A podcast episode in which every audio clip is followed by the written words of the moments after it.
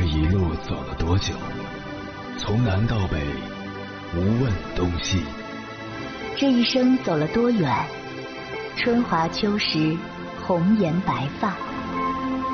也曾鼓起勇气，奔向不曾到达的地平线。也曾迷失方向，受困于爱恨情仇的漩涡。当夜幕降临，一切归于沉寂。有人正迎着月光，踏遍千山万水，为你而来。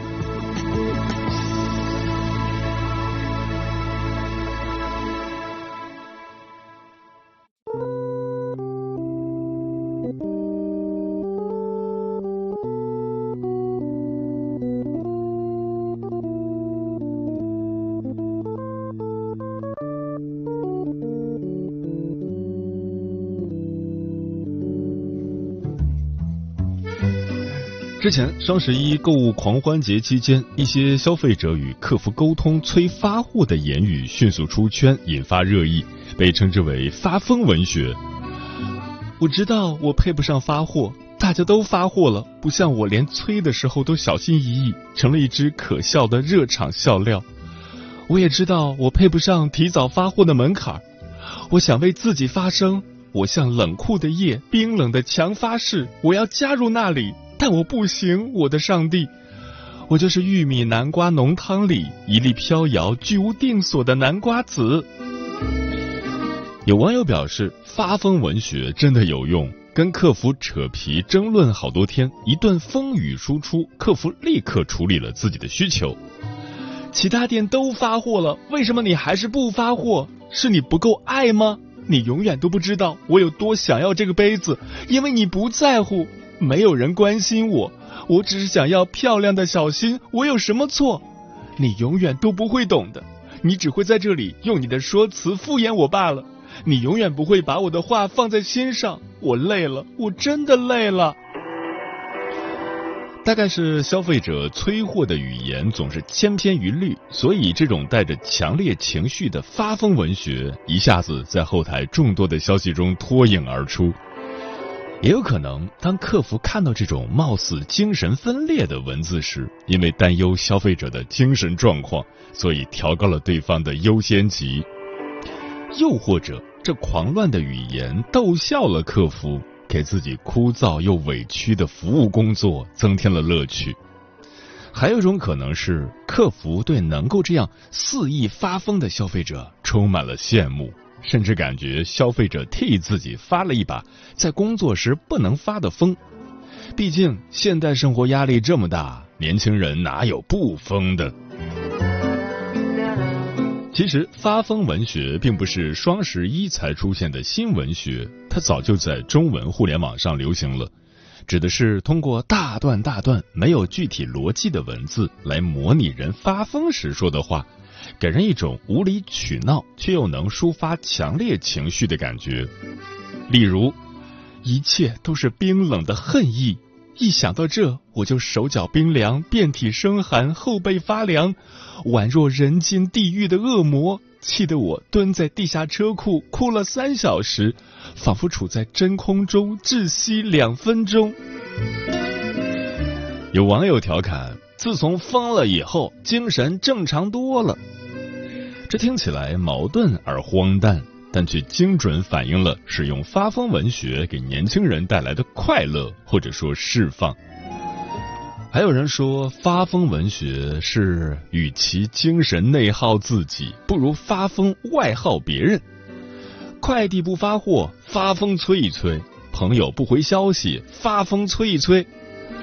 好啊，你现在已经烦我了吗？我知道你肯定在想我是个疯子，我很麻烦。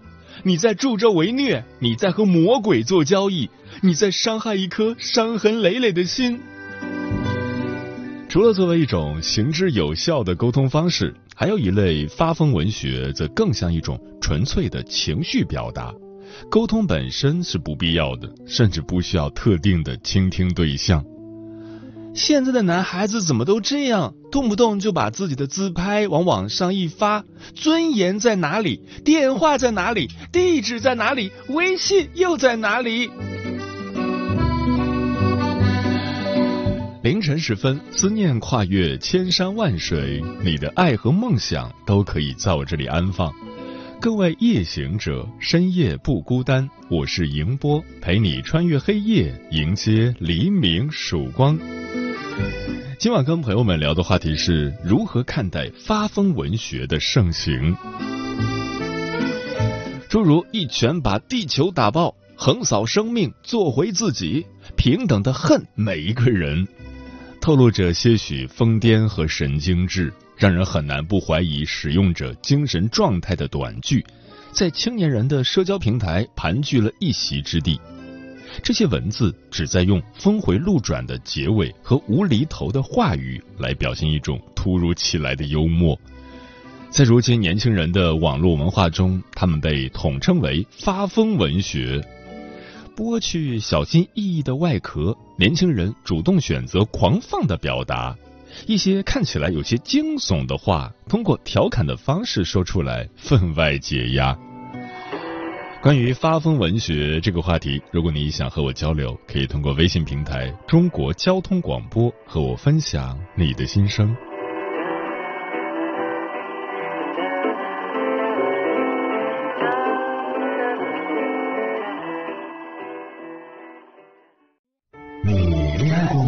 结婚算了，俺都有孙子了。呃，一直都单身啊。爱过，你有梦想吗？我希望多拉点生意，给孩子攒点钱。年轻的时候想当个舞蹈家。当然有啊，不过我只想给自己打工。我一直想开个花店。你走过千山万水吗？跑了二十多年车，哪儿没去过呀？我也是个旅游达人，山山水水都看过。还没走过，不过呢，我想以后是不是能够环游世界？追星算吗？从一个城市跑到另一个城市。那你呢？我。爱过，有梦想，此刻依然在路上，跨越千山万水，奔赴与你在深夜的心灵之约。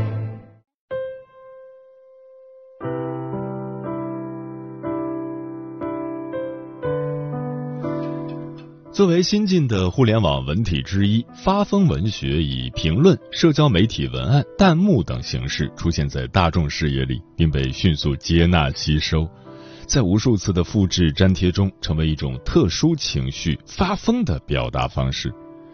这种新兴的文学形式与先前的流行用语最大的不同之处在于，其更像一种纯粹的情绪表达。在发疯文学里，沟通本身是不必要的，甚至不需要特定的倾听对象。从这个角度来看，发疯文学似乎是话语空间一场成功的博弈。中国社会的文化传统要求君子喜怒不形于色，好恶不言于表。现代社会追求效率的原则，期待年轻人做一个情绪稳定的成年人。在这样的环境下，情绪表达本身的阻力是很大的。是不是在炫耀？是不是在矫情？谁没经历过呢？诸如此类的审判，堵塞了很多年轻人的情绪出口。在发疯文学里，这些顾虑都可以被忽略。剥去小心翼翼的外壳，年轻人主动选择极端的表达，披着失智寻死的保护色，对着旷野大吼大叫，对着空气拳打脚踢。然而，如果只把发疯看作一种情感的宣泄，那么我们很可能会不无担忧的看到，年轻人的疯是发不完的。他们甚至不排斥让自己陷入越来越频繁的发疯之中，似乎疯的情绪正源源不断的涌动在年轻人的心中。这也暗示我们，发疯文学绝不是偶然产生的。那么，那些被发疯的极端表达遮蔽了的具体问题究竟是什么？在发疯文学的一些表述中，我们可以找到蛛丝马迹。今晚千山万水只为你，跟朋友们分享的第一篇文章选自支柱网，名字叫《当代年轻人的精神状态隐藏在发疯文学中》，作者炸糕。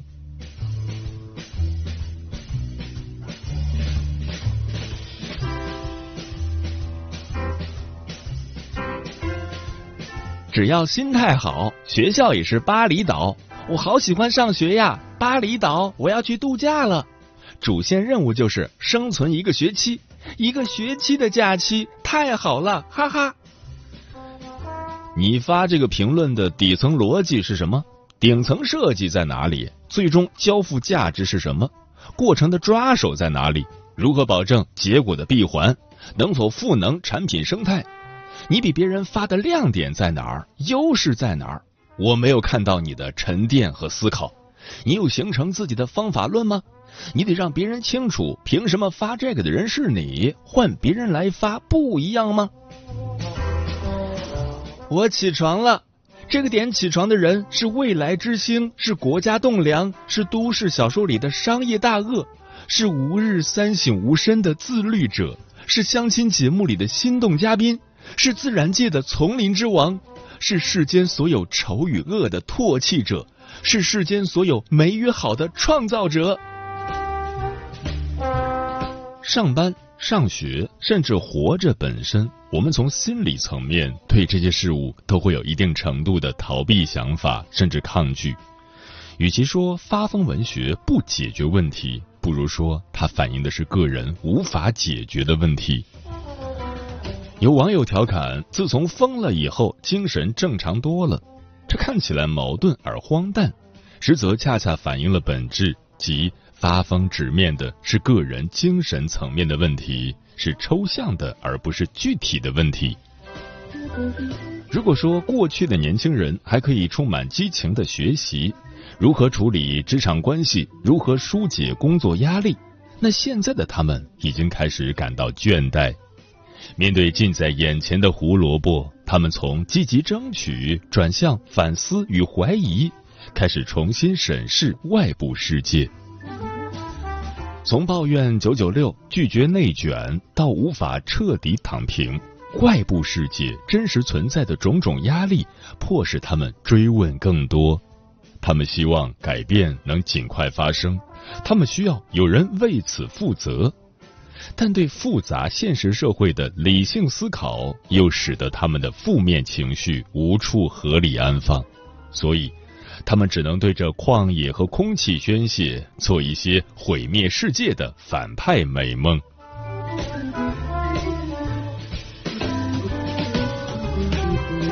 这种面对外部世界的发疯，与过去持续被讨论的精神内耗其实是相联系的。一个向外，一个向内，共同投射出当代年轻人的精神状态。向内面对自我。他们是扎根在现代性里成长起来的一代，先天难逃异化的病症，又被资本的逻辑绑架，期待自己是有用的。向外面对世界，他们成长于中国经济上行、社会蓬勃发展的时期，面对后疫情时代的挑战，旧有的经验常常失效。他们想知道，生活还会不会像从前一样？还有没有机会能让他们证明自己是有用的？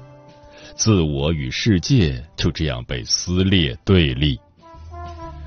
然而，当我们选择使用发疯文学这样一种反讽和自我污名化的表达方式，收获身份与社会认同感，以传达内心对美好事物的向往，并实现了话语主体自我意识的觉醒的同时。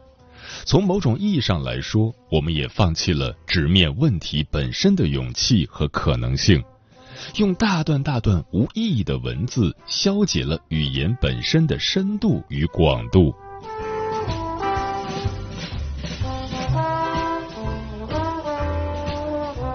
发疯文学的远亲近邻们，凡尔赛文学、糊弄文学等等，他们在某种程度上都有些不是一家人不进一家门。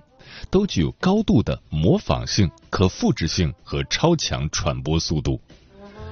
某些现象级的网络梗，往往在几天之内就能席卷全网，被无数不同的人用来表达无数种相似或不同的情绪和态度。这些表达方式本身固然有趣，但它会像病毒传染一般污染着我们的思维。它以非遗传的形式从一个大脑传递到另一个大脑。我们用固定的标签代替理性的思考，表达出没有营养的观点。也许我们有时会忽然间意识到，好像自己的日常生活在逐渐被网络用语和热梗入侵，社交中不断充斥着对同质化流行语的应用。当想要表达自己的想法时，大脑里第一时间浮现出的却是时下最流行的网络热词。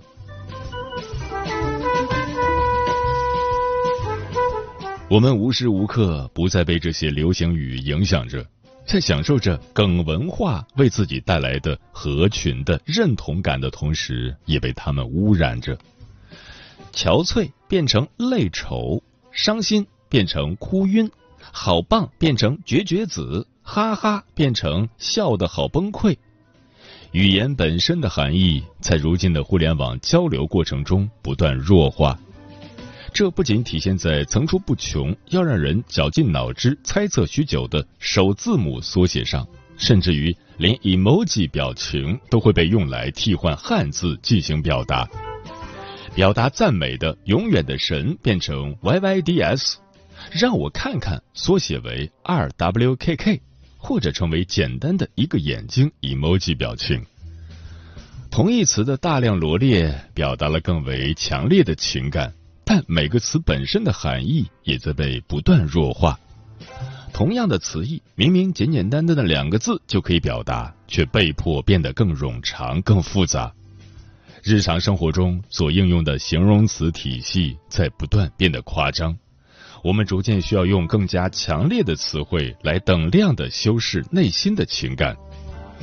我们熟练应用着流行语来为自己塑造有趣的外壳。其实我们自己也明白，我们并不幽默，而通过对传统语言规范化表达的颠覆，得到形式化的快感，产生于虚拟世界中充满娱乐色彩的网络流行语，很难摆脱速生速朽的发展桎梏。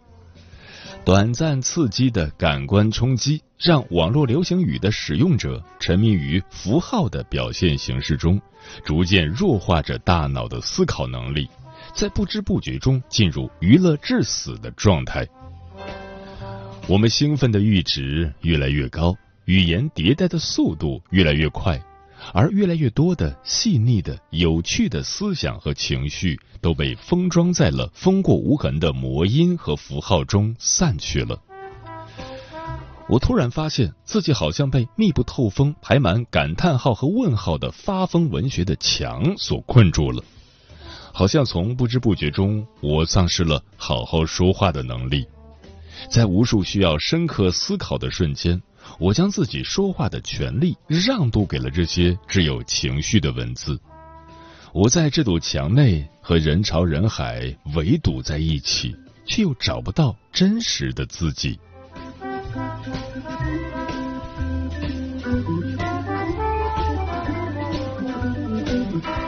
当然，存在即合理。从某种程度上来看，发疯文学的诞生也是年轻人的激情与反抗的体现。他们高呼“没有道德就不会被绑架”，而不愿屈从于互联网时代虚假的道德标准。他们大喊：“谁偷走了我的富二代人生？”对生活中存在的种种不公提出挑战。他们胡言乱语道：“我没事就拿大炮轰自己。”打破理性的逻辑，不失为一种黑色幽默。在诸如此类的反思中，他们已经开始尝试构建自己的生命意义，而避免被传统的世俗的价值绑架。这一条路注定是孤独且艰难的，但他们已经决定启程。也许对一部分发疯文学的爱好者来说，发疯只是契合了他们某一时刻的精神状态。是紧张生活中的一种宣泄和娱乐，并不包含如此复杂的内涵。但是，对于频频发疯的表达者，我们还是希望笼统的发疯不要遮蔽了他们内心细腻隐晦的情感，直面导致发疯的具体问题，并寻找答案，才是解决内耗和外耗的根本方法。每个时代都有每个时代的精神风貌。生活在时代中的个体是渺小的，但也可以是崇高的。发疯文学本身充满了消极的情绪表达，但是在消极如隆冬的文字背后，是每个年轻人身上不可战胜的夏天。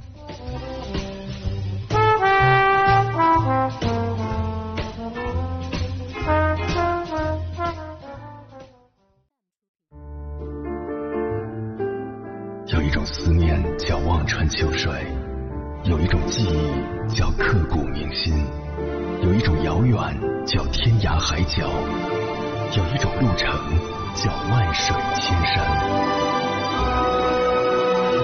千山万水只为你，千山万水只为你，正在路上。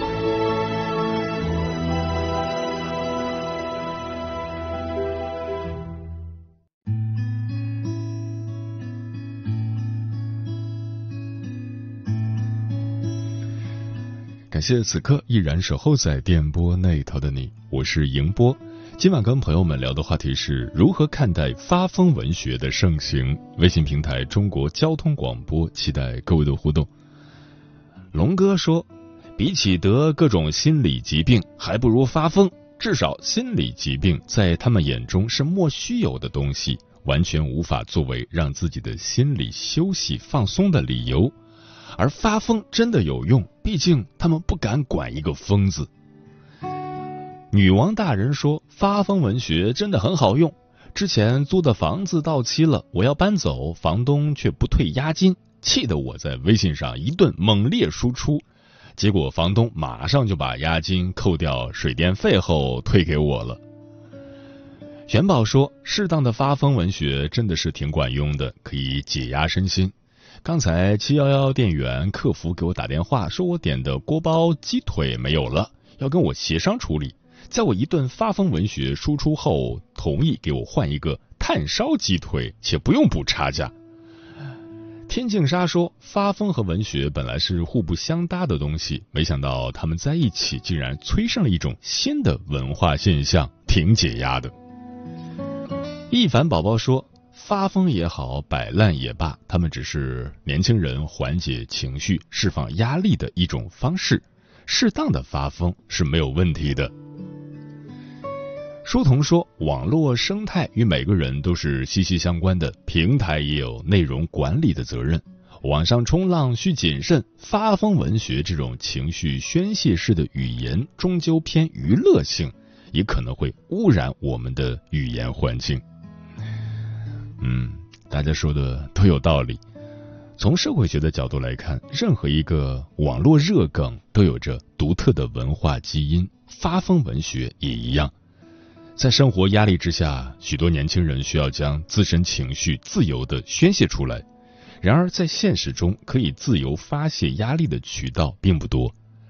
通过这些逻辑混乱但情感饱满的发疯文学，来自由表达内心难以言喻的情绪，尽情释放压抑已久的压力，也未尝不可。我们需要对这样的网络文字给予更多宽容。当然，另一方面，我们也不能丢弃传统优美文字的表达。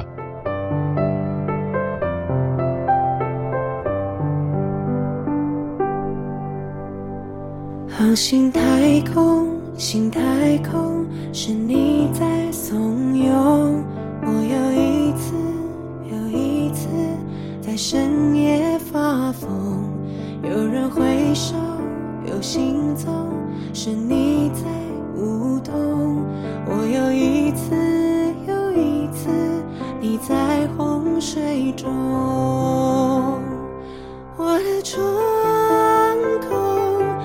心随风翻涌，你的举动都是水中黑洞，现实的梦，你曾不痒不痛，不见我困窘，我始终漂流，好心态